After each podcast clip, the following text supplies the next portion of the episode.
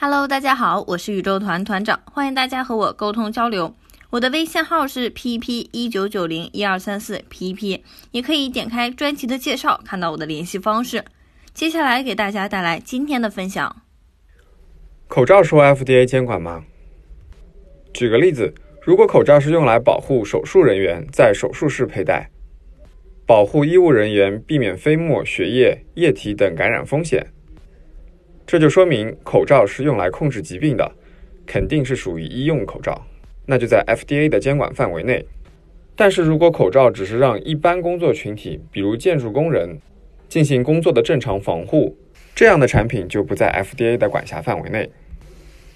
医疗器械 FDA 不同层级分类，主要分成三类：一类对患者或使用者可造成的风险最低，比如日常防护疾病用的口罩。二类属于中度风险，器械发生故障或缺陷可能会造成一定程度的损害，但不是严重伤害，绝大多数情况下不会对患者和使用者造成致命风险，比如手术医护人员佩戴的口罩。三类可能存在的风险最高，发生故障或缺陷可能会对患者或使用者造成严重伤害，甚至可能造成致命风险，例如心脏起搏器。